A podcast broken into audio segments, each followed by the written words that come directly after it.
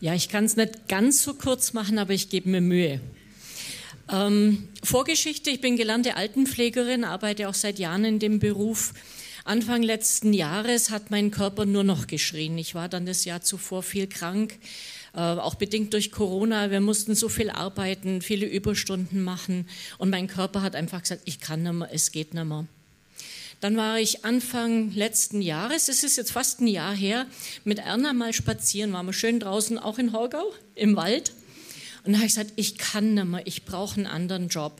Ich bin so dankbar und das ist etwas, das ich lernen durfte über die Jahre, einfach dankbar zu sein für das, was ich habe, besonders bevor ich Gott um etwas anderes bitte. Ich bin so dankbar für den Job, den ich habe. Ähm, es ist eine super Arbeit. Ich liebe meine Arbeit mit den Senioren. Das ist, da gehe ich drin auf.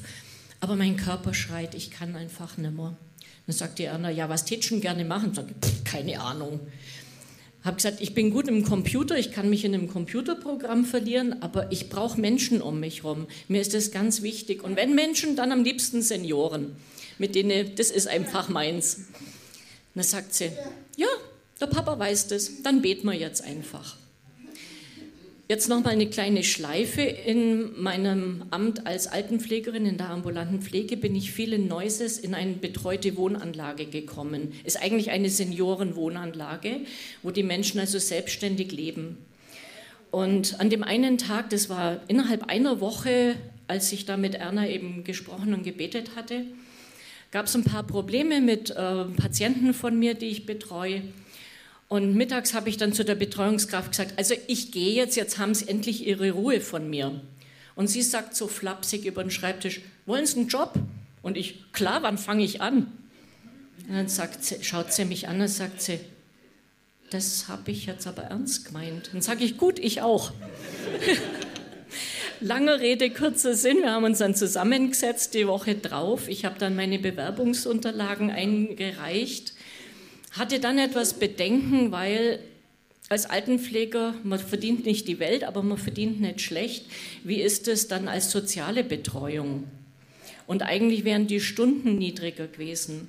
Als ich aber dann zum Vorstellungsgespräch kam, hat mir mein Direktor Vorgesetzter gleich gesagt, nee, nee, ich brauche Sie für mehr Stunden, weil Sie müssen ja meine Stellvertretung machen. Das hat Ihre Vorgängerin auch schon gemacht. Und ich arbeite jetzt eine Stunde weniger in der Woche und verdiene aber das gleiche Geld wie in der Altenpflege. Also Gott hat auch da gesorgt. Und es besteht jetzt die Aussicht, dass ich noch etwas mich weiter voranbilden kann und weiter vorangehen kann und dann im äh, Sommer sogar auch noch die Stundenzahl etwas erhöhen. Also wenn Gott was macht, dann sage ich immer, dann macht das gescheit, dann macht das richtig. Und ich bin einfach so dankbar für diese wunderbare Arbeit. Ich muss keine Wochenenden mehr arbeiten, keine Feiertage. Das ist eine ganz neue Geschichte. Seit 20 Jahren das erste Mal jedes Wochenende frei. Ich habe mehr Energie, mehr Kraft, weil die Arbeit doch sehr anstrengend war, körperlich. Und ich genieße es einfach und bin Gott mehr als dankbar.